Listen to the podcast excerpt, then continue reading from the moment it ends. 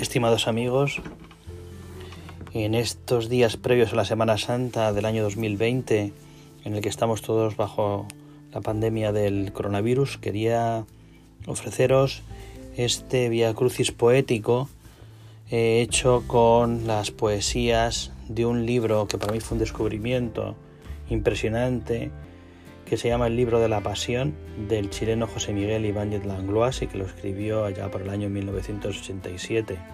Me ha acompañado todos estos años, que fue el origen de mi tesis doctoral sobre la poesía religiosa hispanoamericana contemporánea y que era un libro que utilizaba también eh, San Juan Pablo II durante eh, las fechas en las que meditaba la pasión en Semana Santa. Os voy a dejar esta pequeña introducción con uno de los poemas suyos. El Vía Crucis tiene una longitud exacta de 500 metros. Esos 500 metros son los más largos de la creación. La teoría de la relatividad enmudece frente a esta distancia. La cruz tiene un peso exacto de 70 kilos. Esos 70 kilos son los más pesados del universo. Nuestra galaxia gravita entera en torno a esa cruz. La fuerza con que Jesús la abrazó y la subió al Calvario carece de expresión física es la inmensidad del amor de Dios. El tiempo que Jesús tardó en ese trabajo inconmensurable, no hay calendario solar ni cósmico que medirlo pueda. Cuando el tiempo haya borrado ya todos los caminos de este pobre mundo, Jesús seguirá subiendo con la cruz a cuestas.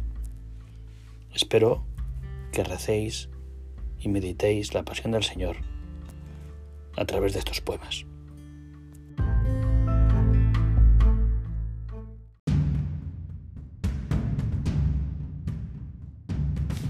Primera estación. Jesús es sentenciado a muerte. Te adoramos, oh Cristo, y te bendecimos, que por tu santa cruz redimiste al mundo. Caifás, exasperado, ve alejarse el camino de la cruz en el horizonte, ve alejarse sus propios ojos en el infinito. Furibundo, sin ojos, desciende las escalinatas, mira a Jesús de cerca, lo escudriña, casi lo toca como si fuera Dios o... sí, cómo lo está mirando. Por un instante parece que Israel estuviera a punto de ver a Dios.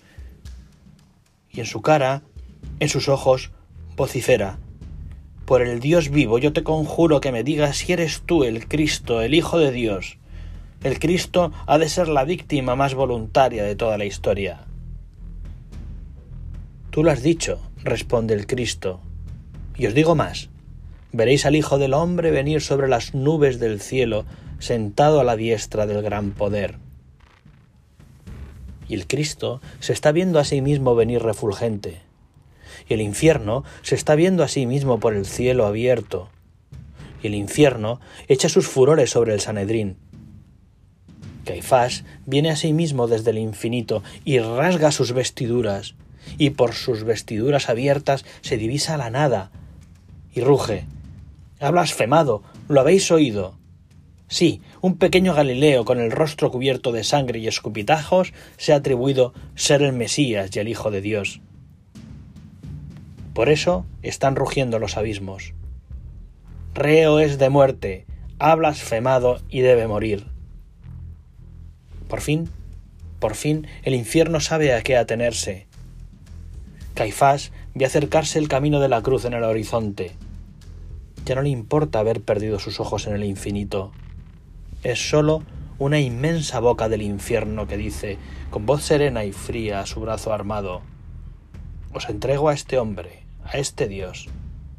Rendidle los honores que se merece, y no escatiméis la mierda en vuestro homenaje. Señor Peque, tened piedad y misericordia de mí.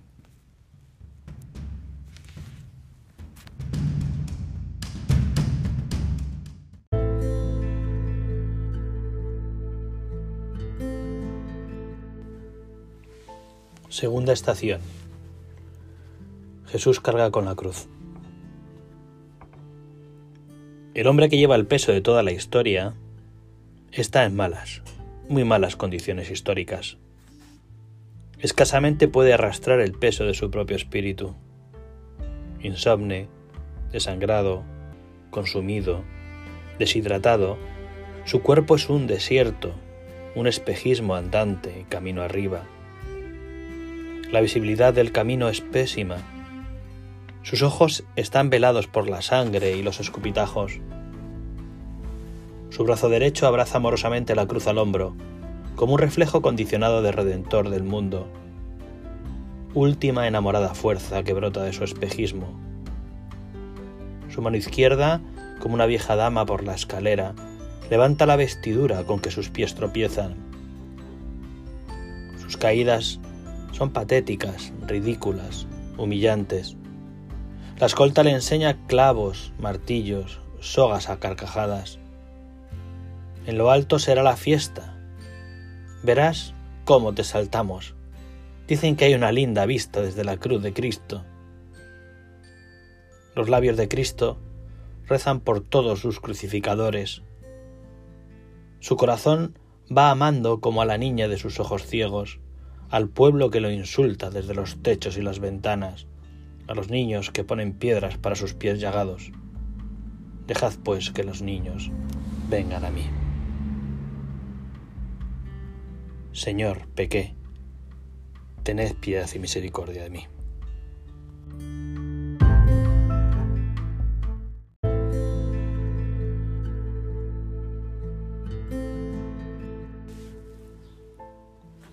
Tercera estación. Jesús cae por primera vez bajo el peso de la cruz. Te adoramos, oh Cristo, y te bendecimos, que por tu santa cruz redimiste el mundo. ¿Qué le costaba marchar radiante hacia el sacrificio con ojos iluminados, con toda la deidad afuera? ¿Qué? ¿Qué le costaba? Pero eligió arrastrarse como un condenado.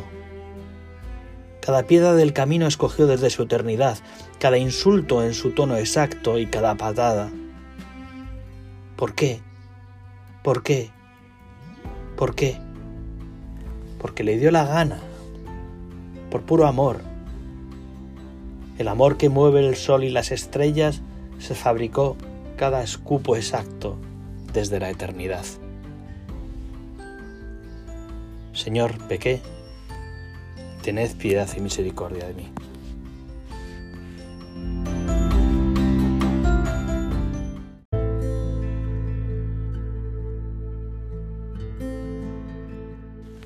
Cuarta estación. Jesús se encuentra con su madre. Te adoramos, oh Cristo, y te bendecimos, que por tu santa cruz redimiste al mundo. El encuentro de Cristo con su madre, la mirada que cruzaron durante un segundo, es el episodio de la pasión que ha consumido más ángeles en su llamarada. Es la comunicación más secreta que el otro mundo haya hecho a éste. Es la teología de la historia en estado de transparencia es la santidad del sufrimiento que se miró al espejo y se encontró igual. Es el amor a primera vista más doloroso que haya experimentado Dios. Es el segundo que ha durado más siglos de transfixión. Es la mirada más completa que Dios ha lanzado al mundo, que Dios ha dejado al mundo como reliquia, la más completa de sus propios ojos, y que la Santa Madre Iglesia guarda casi intacta en su corazón. Señor, pequé, tened piedad y misericordia de mí.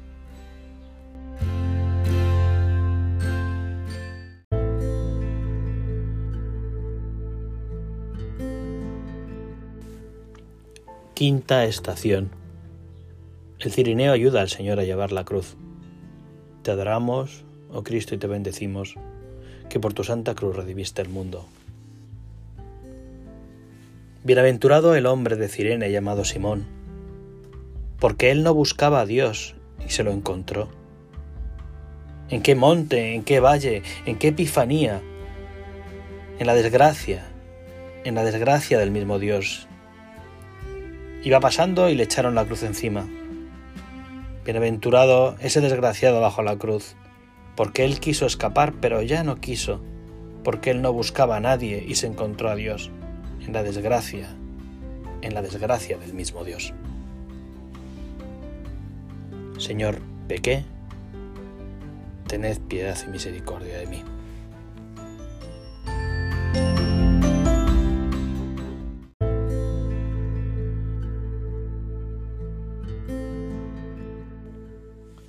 Sexta estación.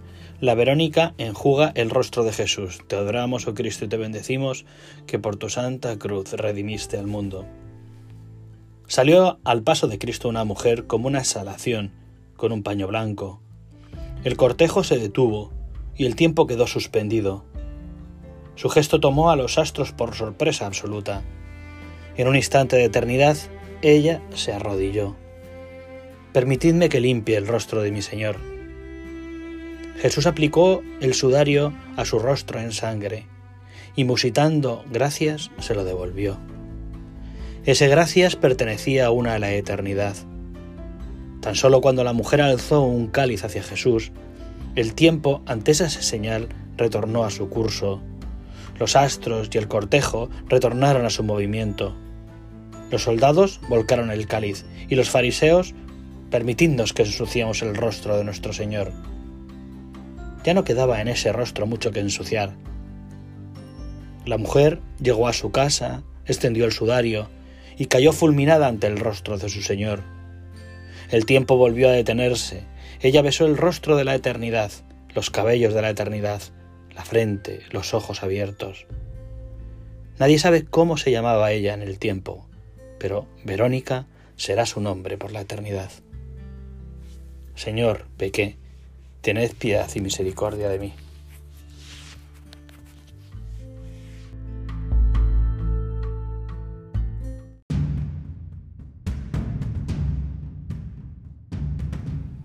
Séptima estación.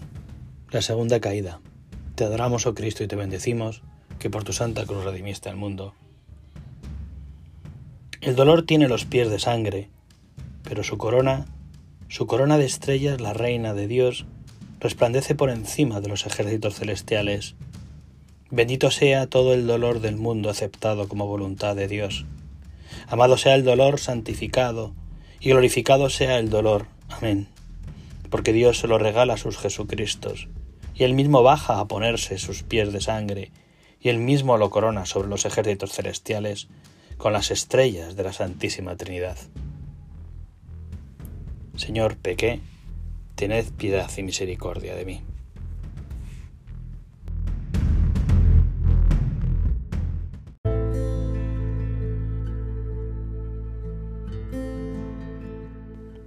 Octava estación.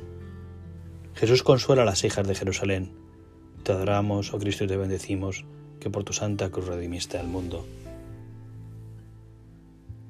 Y el que quiera venir en pos de mí, tome su cruz de cada día y sígame con buena cara, porque esa cruz soy yo mismo, y esa buena cara es el rostro que imprimí en el velo de la Verónica, y en pos de mí está a punto de resucitar. Señor, pequé, tened piedad y misericordia de mí.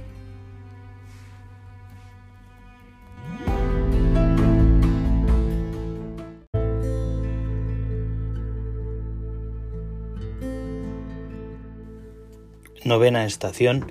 Jesús cae por tercera vez. Te adoramos, oh Cristo, y te bendecimos, que por tu santa cruz redimiste el mundo. El rey de los judíos se ha desplomado por tercera vez. Su cuerpo es una anécdota confusa bajo la cruz. Lo peor de todo es que alguien le hizo la zancadilla. A ver quién fue el gracioso de la zancadilla. A ver, el gracioso de la zancadilla que hizo rodar a Dios es yo mismo, es tú mismo y es nadie más. Basta ya de disimular, pues, hombre, si Dios te vio. Reconoce que has pasado todos los días de tu existencia apostado en la estación número 7 del Via Crucis, poniendo tu subrepticio pie entre los pies de Dios. Reconoce que ese acto es el perfecto resumen de tu existencia. Reconócelo y pide perdón al Dios Galileo que has derribado, porque el Galileo ya se levanta a pedazos y cómo te mira. Y te mira y perdona tu zancadilla y te ama y ofrece toda su sangre solo por ti. Señor, pequé, tened piedad y misericordia de mí.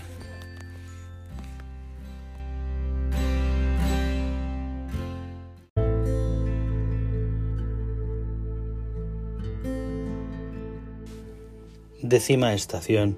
Jesús despojado de sus vestiduras. Te adoramos, oh Cristo, y te bendecimos, que por tu santa cruz redimiste al mundo. Ven, Rey de los judíos, desnúdate de una vez. No querrás morir vestido de etiqueta, con el manto sagrado. Venimos a tomarte las medidas. Somos los sastres de la eternidad, los artistas de la Santa Cruz. Algo sabes tú de estas cosas si en verdad fuiste carpintero antes de consagrarte a la excelsa profesión de rey. Cristo Rey se acuesta desnudo sobre la cruz. El primer contacto con esta madera eterna es un relámpago de alegría. Los verdugos le miden este traje desnudo, transparente, encarnado, níveo que llevará por la eternidad. Señor, pequé, tened piedad y misericordia de mí.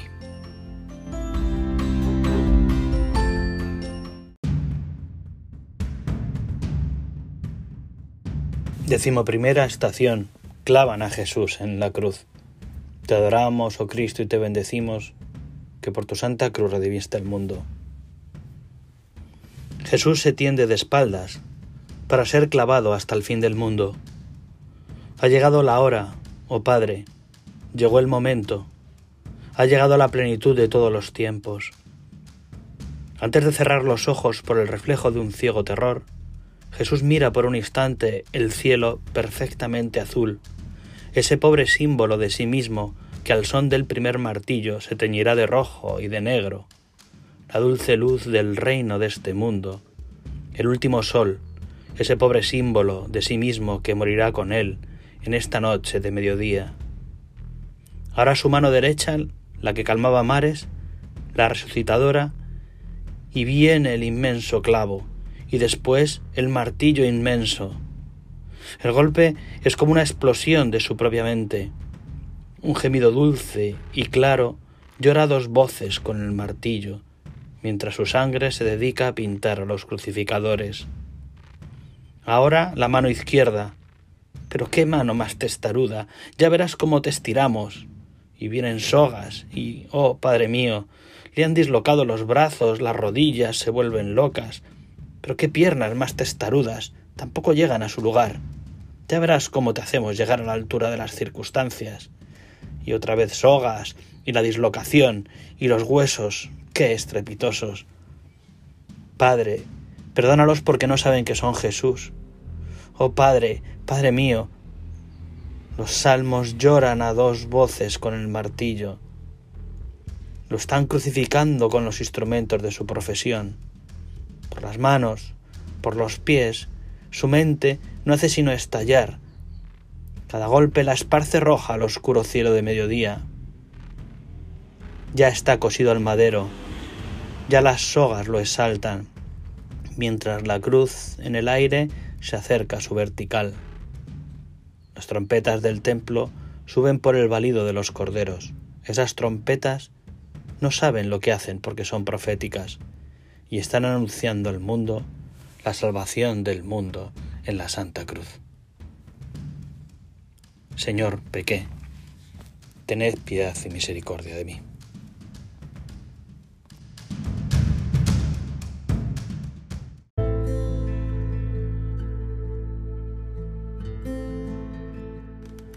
segunda estación. Jesús muere en la cruz. Te adoramos, oh Cristo, y te bendecimos que por tu santa cruz redimiste al mundo. Llegó la hora de su glorificación. Su cuerpo se ha vuelto pálido como la luna. Sus brazos se le han abierto como sacerdotes. Con la última lumbre de su espíritu, ha alzado la cabeza coronada como si levantara todo el firmamento y ha gritado, Padre, en tus manos encomiendo mi espíritu. E inclinó la cabeza y expiró. El firmamento cae fulminado, los terremotos brotan de sí mismos, empieza a hablar la boca de los muertos, los arcángeles lloran como pueden. Jesús arranca su alma de su cuerpo y en la mano extendida de su Padre deposita la ofrenda transparente de su alma, el grito de su sangre en los abismos, el cáliz ya perpetuo que el Padre sostiene trémulo de pura luz. Los cielos de los cielos se enardecen. Sí, la mano del Padre, con esa alma en la mano, tiembla.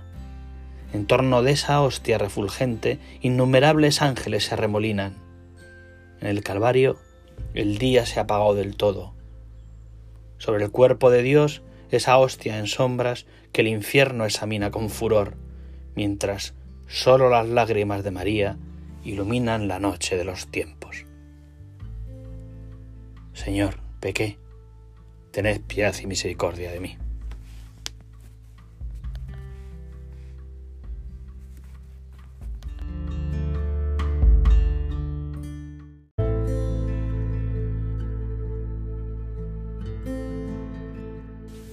Decimotercera estación. Jesús en brazos de su madre. Te adoramos, oh Cristo, y te bendecimos, que por tu santa cruz redimiste el mundo. Su cabeza en las rodillas de la madre, sus pies en las rodillas de la Magdalena, a la luz agonizante de un día eterno. Alrededor, estrellas a punto de aparecer. María cubre de besos el rostro desfigurado Magdalena, de lágrimas los pies heridos. Lentamente terminan de besarlo, besarlo. Se suceden una, dos, tres eternidades. Comienzan a limpiarlo con más cuidado que si estuviera vivo. María le desprende la corona de espinas con tanta precaución como si la cabeza pudiera resucitar de un dolor muy brusco. El universo observa con curiosidad esa corona azul la herida del costado mira como un abismo. María limpia y lava la faz del mundo. Cuánta noche estrellada hasta llegar a los pies, a los ojos llorosos de la Magdalena. La tierra se despide como una madre. Besos, eternidad de besos sobre Jesús. Adiós. Señor, pequé, tened piedad y misericordia de mí.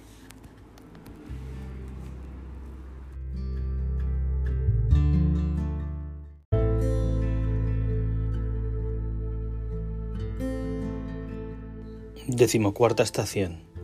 El cadáver de Jesús es depositado en el sepulcro. Te adoramos, oh Cristo, y te bendecimos, que por tu santa cruz redimiste el mundo. El sepulcro por fin para Dios, Hijo. José de Arimatea acomoda el cuerpo. Dios espanta las moscas que se posan en Dios. Dios mismo se está velando sobre su propia cara.